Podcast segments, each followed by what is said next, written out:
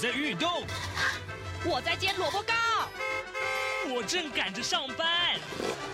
哦，我要赶着去上课啦。这个时候，我们都在听夏志平制作主持的《早安台湾》。早安台湾带给你最热门的时事访谈，最感动的人物专访，最直接的民意表达。对，让我们一起收听《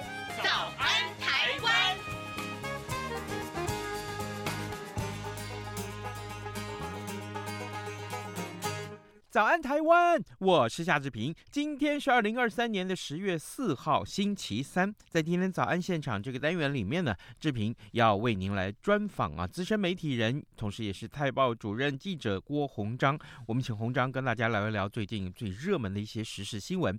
比如说，比如说上个礼拜五，我们看到国造前舰了海鲲号啊，正式与国人见面。当然，啊，这个呃，国防的领域啊，是呃鸿章的这。个专长，所以呢，待会儿我们请他多分享这样的话题。当然，另外，另外，呃，最近这个蓝白河啊，就是这个话题其实非常受到瞩目，所以呢，我们也会啊，请鸿章为我们来简单分析一下。呃，在跟红章一块聊新闻时事之前，志平有一点点时间来跟大家说一说个平面媒体上面的头版头条讯息啊。首先，我们看到是《自由时报》，《自由时报》的这个头版头告诉我们，受到中国的派遣啊，那么渗透长达十年，这是台湾人民共党主席他介入了台台湾的选举啊，目前是遭到用反渗透法来起诉。呃呃，我们看到是这现任的台湾人民共产党主席林德旺啊，他被控受到这个中共对台工作系统的派遣，那么受指示参选台南市议员。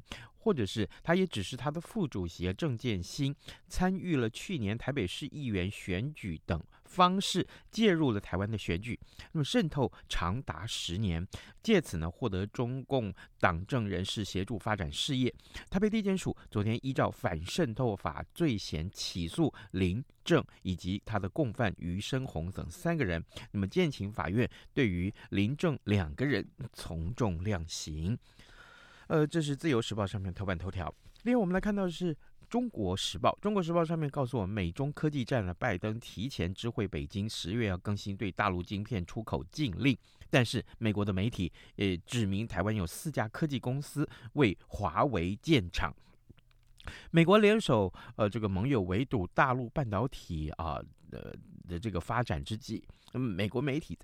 在三号就报道说，有四家台湾科技公司被目睹啊，为华为深圳的这个晶片厂建造基础设施。被点名者包括了亚翔工程，还有崇越科技、汉唐集成，还有就是细科鸿诚科技，那么都是台积电的协力厂商，引发了关注。这是中国时报为您关话呃关心的这个话题。另外，《联合报》《联合报》就是一个真相大白，就是好游案这个恐吓案哈，这个自导自演，林玉红他呃请这个一名这个国民党的党工协助找下台阶，他在粉专业道歉了。我们来看看《联合报》的内文啊。呃，脸书的这个呃农业粉专啊专业啊的林拜好油啊，呃林贝好油那的这个版主叫林玉红，他被网友恐吓案的这个案子其实闹得风风雨雨啊，呃出现了大逆转。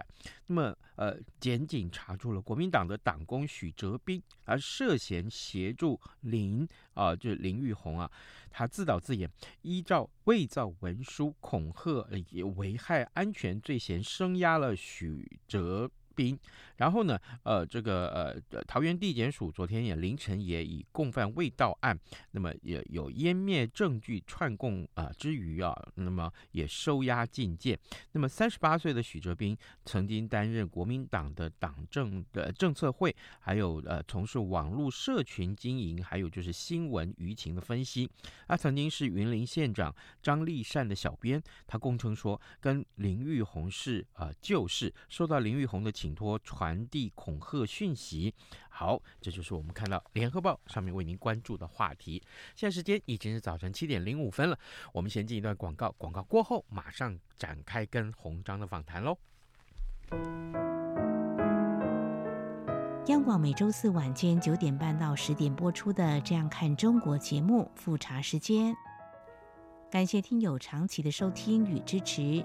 由于众所周知的因素，复查目前无法主持，因此特别情商从事出版工作多年，曾荣获二零一九台北国际书展大奖编辑奖。目前担任左转有书书店店长的王嘉轩代班主持。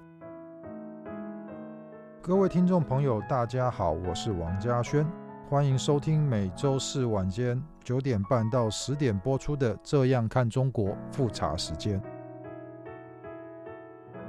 多元角度、精彩丰富的节目内容，请锁定《这样看中国》节目。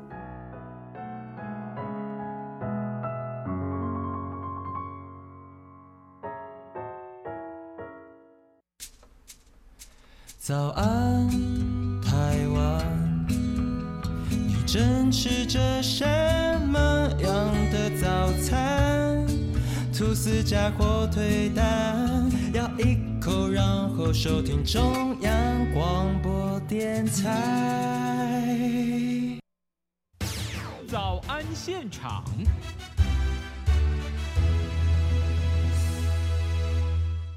这里是中央广播电台台湾之音，您所收听的节目是《早安台湾》，我是夏志平。此刻时间早上七点零六分四十五秒啊！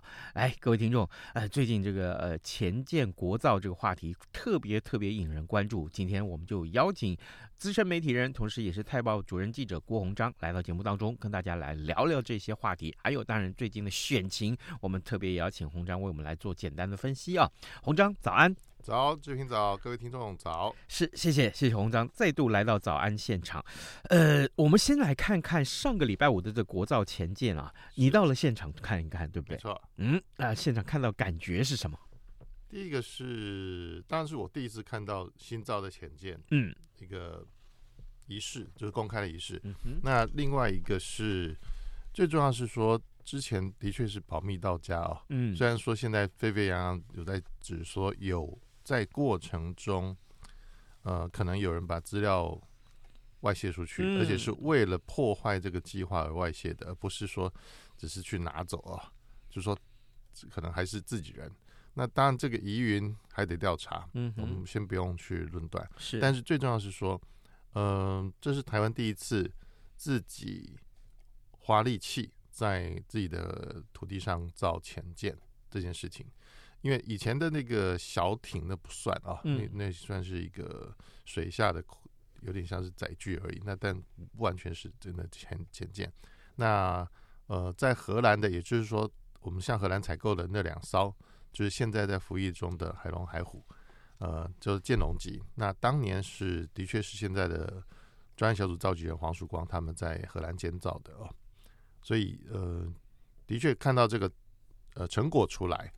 当然也有很多批评啊，例如说，呃，后来证实了这个帆照上面其其实是有一部分是假结构，那被人家抓出来说，哎，上面有好像是有个铆钉没有钉好，那的确，这个可能是在做假结构的时候可能比较仓促一点，嗯，那因为那个部分还有呃潜望镜还没有装，而且烦躁其实就是通往整个前舰健身的主要的通道，嗯，那里面还有包括，例如说电瓶还没有装，因为目前还没有。开始进行测试，是那电瓶如果太早装了，可能也呃说说真的会失效，或是必须要再更换。那通常会在海试之前把电瓶装上，嗯，那也就是说在所谓的泊港测试 HAT 的时候的后半段，呃，开始必须由前舰本身的系统单独运作的时候，那才会再装上去。嗯哼，也就是说，在之前的测试可能是用岸上的电力来做上面的。系统或者次系统的匹配的测试，嗯，但是到了最后要进行，呃，等于说要真的到服务里面去放水到服务，让这艘潜舰在水中的状态来测试的时候，那那在那之前就必须装好这个电瓶了。嗯嗯，呃，这个样子一个潜舰是 台湾第一次自自己制造，对，所以它大概是百分之四十的自制率。嗯，那这个。就回应了您的的说法，就是说，嗯，有人会说，哎呀，这个嗯，还不是八国联军造前舰吗？呃，还说东拼西凑啊，这么仓促，一定会有问题的。嗯嗯，我我觉得持平来看哦，全世界的国家现在的军军工以及军备的发展，尽可能的去分散你来源，因为你一个国家之力，请一国之力。当然，除了美国哦，还有现在俄罗斯大概可能有百分。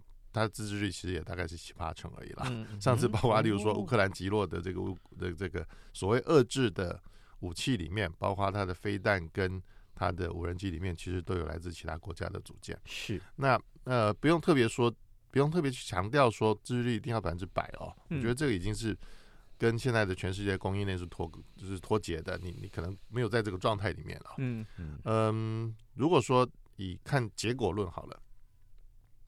我们不要看别的国家，就看我们中华民国。在一九八零年代，因为一直买不到适当的战机，而且呃，再加上国际政治那时候都偏向导向中共，跟中共建交或者跟他友好，那甚至我们要连要买武器、买发动机都买不到。嗯嗯，所以美国人只好在我们各种的请求之下，依据这个《台湾关系法》跟这个，当然后后面有出现六项保证啊。在那之前就已经得到说一些帮助，那尤其派了一一群来自两个主要公司，就是 F 十六跟 F 十八的专案的退休，其实他他们叫退休，其实不是啦，其实就是离开了离职的这个工程师，是来台湾帮助我们的航发中心把 IDF 就是金国号战机完成。那金国号战机大概自制率大概可能有大概六成多，呃，要看组件的那个比。比例来看哦，大概有六成多。嗯，所以呃，除了发动机没办法完全自己生产之外，那其他很多的组件，包括呃呃这个结构件这些东西，很多都是在台湾生产的。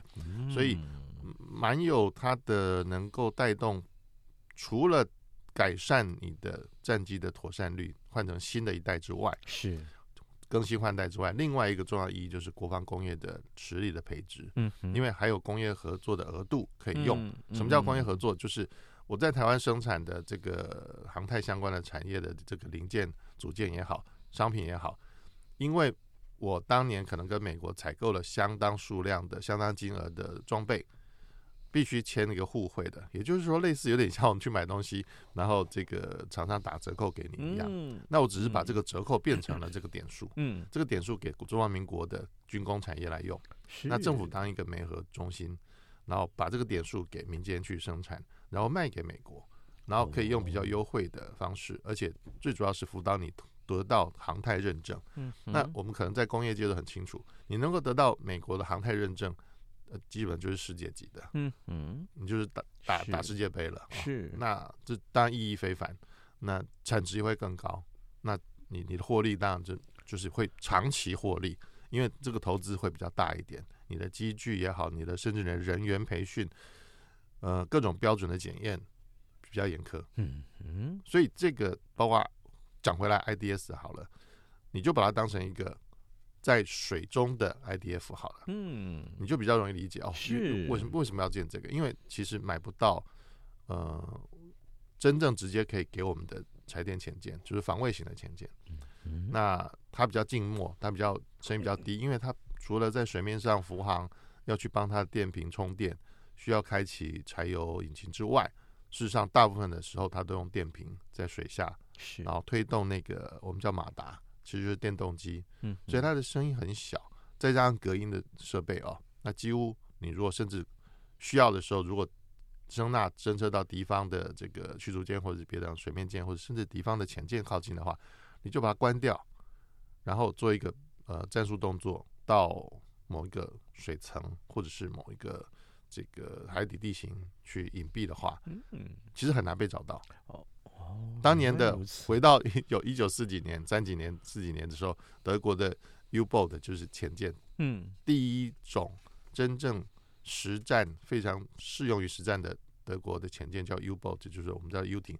它当年就是这样伏击了非常多的这个盟军，包括美国、英国甚至法国其他国家的这个舰船，包括军舰跟商船。那个战果是无数的啊，嗯，我已经不记得那个数字了，因为太多了。是是是一直到后来，这个技术都一直保留下来，也就是包含我们韩国，包括我们邻国南韩、大韩民国，他们所买的就是这个德国 HW 厂的这个最重要的二零九型，就是目前顶级的，被认为是顶级的这个柴电潜舰，嗯它外销型。那而且这个又跟台湾又有渊源了。嗯，最近闹得很凶的就是某位立委，因为被指控刻意把台湾的潜舰的这个技术资料泄露给韩国的国情院，嗯嗯嗯嗯，结果韩国国情院等到这些韩籍顾问来台湾帮忙回去这个省亲的时候，就把他们逮捕了。那也有几位因此入狱。好，呃，各位听众，今天早上志平为您邀请到资深媒体人、泰报主任记者郭鸿章来到节目中，跟大家聊国造前舰这个话题。此刻时间早晨七点十五分五十九秒了啊。呃，刚刚鸿章先为我们简单解说了一下有关前舰的制造，还有它的安全性能等等一些我们不能不知道的一些特性。我记得上个礼拜五啊、呃，我们节目也为您播出了是有关于。呃，我们访问了国家安全研究院的呃博宏啊，我们请政策分析员陈博宏来节目中跟大家一块聊这个话题。那他也解说了大部分它的性能，对。但是呃，洪超，你刚刚提到了某位立委啊涉嫌泄密这件事情，你怎么去看待这个事情？因为目前现在已经这个是呃这个法务部已经分案调查了，对。这对于国家安全的影响是什么？我觉得这个如果成真的话哦。这是非常恶劣的重大案例。嗯嗯，如果一个国家的国会议员，你代表是国家，嗯，你代表是为人民监督行政部门。我特地要讲哦，我们不不能用所谓所谓政府，也许政府是一体的，但政府也有它的体系的分别，那各司其职。呃，我们至少是我们说的是五权宪法也好，或者是实质上简化为三权分立。其实就够了。嗯，行政权就是你包括你选上的总统，还有行政院长、行政院，还有其他的各属部会。那另外一个体系就是跟他站在主要站在对立面的，就是立法系统。他不止立法，他平常还要监督日常的这个行政部门的作为。那最容易监督的就是预算权，也就是说每个下半年开始的会期就会审。下一个年度的这个政府总预算，包含包含国防部，那潜舰就在国防部的主管部门里面。那尤其海军，那这个案子因为不是今年才开始，呃，就是公平讲，在马英九政府的最后一个会期，对，好不容易也通过了这个潜舰的合约设计。合约设计其实是说我把要设计的这个，有点像我们白话说了啊、哦。这个设计案委托给外面的厂商，想办法你去设计。那外面是指国防部以外，嗯，嗯不一定是指外国。是。那那某位委员他甚至就声称说，当年在所谓的他在监督的时候，他就不理性的去说，那通通开国际标好啦，那怎么怎么就可以啦？就避免给给台台船台船这种财团弊端。我我必须要讲哦，嗯，嗯，他可能有点这个不不生活在台湾，大概可能有数十年。他难道不知道台湾经历了过去以国家为资本，国家来掌控工业跟商业的，包括生产跟运作，嗯，走向了包括自由化、解严、政治上的解严，然后还有这个商业上和工业上的解严，也把这些公营企业、独占性的企业都是释股给民间。嗯，我当然问问这位国国会议员，你的家族有没有买任何一个国营事业的股票？嗯，你有没有因此获得长期利润？那你在选举的时候，这些资金是都是你们自己来的吗？还是说这些人都有捐献？你难道都没有一笔去要过这些国营事业的，或者是官股为主的，或者官股占大多数的事业的各种配合款？例如说你想办一个这个哦，呃呃，我们怎么讲说这个唯一一个不靠海的县市的，好了，你们办那个这个相亲的这个中秋晚会，嗯，你不会想要去跟当地的这个。呃，以前叫做公卖局，要一笔预算吗？嗯哼哼哼，还赞助吗？是，难道没有吗？嗯哼，我觉得大家自己平心静气，好好想一想，自己要先反省自己。嗯哼，不要不要呃，用所谓的柔情攻势、温温情攻势撒个眼泪，哎呦，好像大家都要欺负你，然后还还把过去早就爆料过，事实上证明根本是不是直射内容，所谓所谓这个顾问这个、呃、违法的部分，根本就没有违法的部分，录音带再交给另外一个民意代表，想要选立委的民意代表，再再重新包装爆料一次，后来所有记者都说这什么鬼啊？嗯，这之前不是。不是早就爆料过的旧材料，那你怎么还在讲一次？而且根本是没有证据的、哦、没有效力的东西，为什么还要再说一次？嗯嗯。可是你对于你自己的关键，你把呃叫你的办公室主任把你所指控的这个郭姓人士，还有相关人等找来，嗯嗯，说大写要选举，是你们需要帮忙，那是什么意思？这些人是厂商哎、欸。是你把厂商叫来你的办公室，然后叫这个主任传这个话，什么意思？好，我觉得这个是金权政治，嗯、黑金是这样来的，嗯，不是你你所指涉某个政党，我觉得这不跟政党不见得是直接关系，而是你个人的行为，你玷污了这个政党。我相信，呃，这整个经过啊，详细的包括对话也好，包括情节也好，嗯、在这个司法调查之下，呃，终有这个真相大白的一天。我们交给司法，对对，对，我们交给司法来来来定夺。提到了这个呃，这位立委，当然就是我们在所有这个国造前进案里面提到的人来讲的话，除了这位立法委员之外，另外有位委这个人士，我们不得不提哦，嗯、就是黄树光，对，他是这个小组的召召集人。对，你你所认识的黄树光是什么样子的一个人物？我觉得很多人会用所谓的，他好像有点六亲不认哦。哦，真的啊。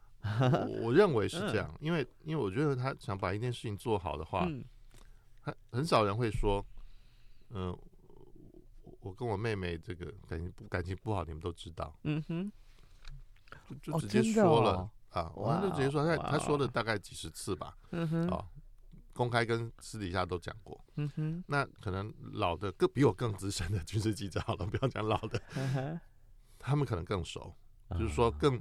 知道他的这个为人是，那我也知道说，即使我们去采访他，他他就是坚持他的底线，他就是不讲，就是不讲。嗯，你怎么问他就是不讲。机密的部分，他真的机密的部分就是不讲。那甚至有些原则性的东西，他还是讲一样的话。也就是说，他可能一百遍、一万遍，他可能都还是这么做。嗯，所以他不怕你问。嗯，你问他原则性的东西，他不会变。可是当问他说，嗯，假设了哦，某个单位。这个这个研发能力，他麦克风开着的时候，他可能会比较这个为对方谨慎，留点颜面。是，可是私底下他真的是就是摇头。哦，说要加油啊，这这样是不行的。是是是，他其实是语重心长，但是他他他就是说，呃，开始麦克风站在台上的时候，他就说，哎，这个这个希望他怎么怎么的，就就比较正面性。可是私底下他真的是就很忧心。我我对于他在媒体上披露这些个他说话的细节，比如说像蔡英文总统一句话，当他六七年都睡不好觉这件事情来形容的话，对，其实他是勇于认识的。没错，我觉得一个人哦，到了我现在已经五十四往五十五岁了哦，其实我我慢慢越来越理解他他这样的一个心境，就是说你在军中的发展其实不一定要当到国防部长啦，其实。干到参谋总长已经是军职的最顶了，嗯哼，因为因为国防部长其实是政治任命嘛，对不对？他是政治的职务，他其实是执行政策而已，他不是带兵打仗。那所以你在部队出身的，一定是认为说，我说干到参谋总长，我已经真的到顶了，嗯，极限了。有国防部长，那个又是变成另外一个挑战，而且是另外一个领域啊，必还必须跟一般民间去打交道，一般的这个立委打交道。参谋总长不用面对立委的，嗯，那。可是干完了之后，又继续被拉到国安会。他其实没有要接国安会职位，嗯哼，是因为蔡英文总统说找你来是要做浅见，嗯，他才答应的。因为他认为其实嗯他没有别的事情想要做，哦，也就是说他根本就不想要在官场上有职位的。我觉得他就是闲云野鹤，他他有说过，他说可能就带老婆出国去走走这样子。但是他却愿意为国家这一件重要的事情。对，他现在哪里都去不了。对，真的以他的身份来讲，在这里，所以他就说哪里都去不了。他就是每每个星期就是有一两天在台北上班，在办公室里面处理事情，是之后就是绑在海上工厂那边。嗯嗯。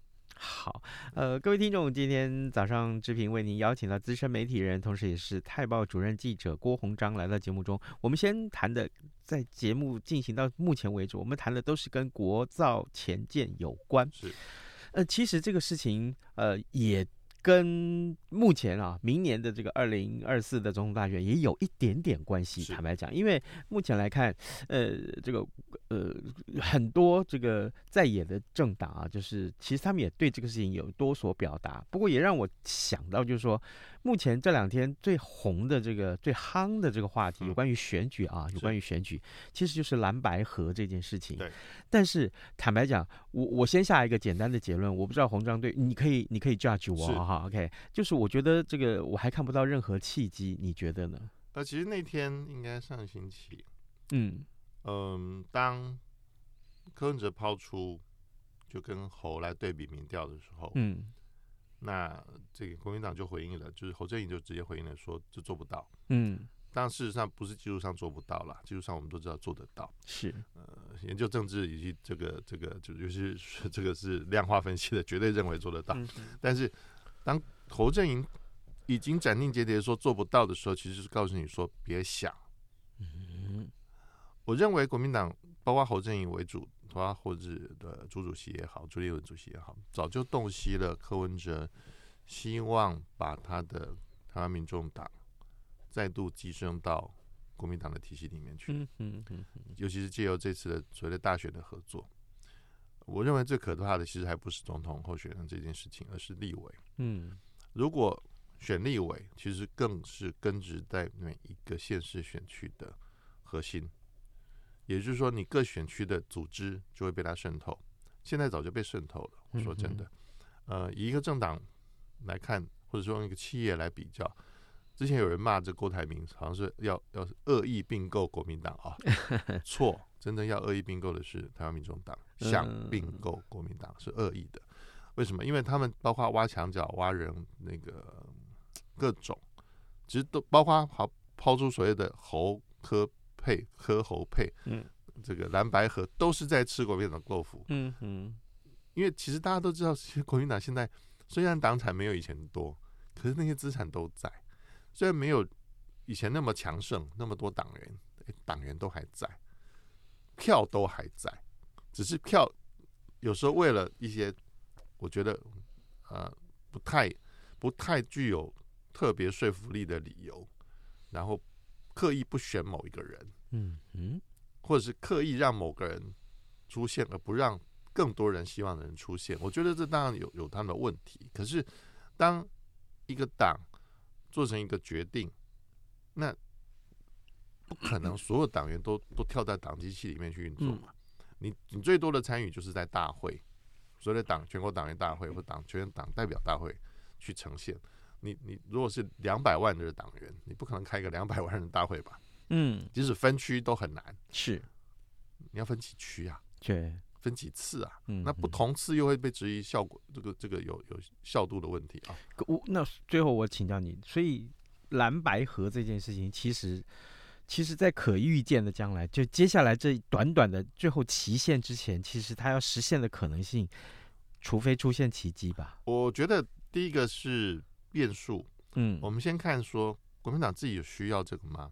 嗯哼，好好，现现在呢需要。第二个，民众党本来就是像像我刚刚讲，他是一个这个侵略者，嗯，他希望你的你的这个城门赶快开进来，我就要掠夺了，嗯嗯，现在夺不到，不是不是没有在掠夺，是现在是夺不到，嗯，但不代表你可以这么做，所以我觉得朱立伦也好，侯友也好，可能。看的都比我们更清楚啊，他们可能有更多直接的这个交手。是，但是我觉得必须要讲，呃，一个党如果先想清楚，你如果真的不不自立自强的话，是，外敌就会进来。好，红章的这个结论非常的好啊！如果一个党不自立自强，外敌就会进来。呃，好，今天节目时间也差不多了，我们谢谢红章跟我们的分享，也谢谢各位听众收听，祝您有愉快的一天，咱们就明天再会喽，拜拜。能让你醒一醒，反正过了十二点，好多一样被丢弃。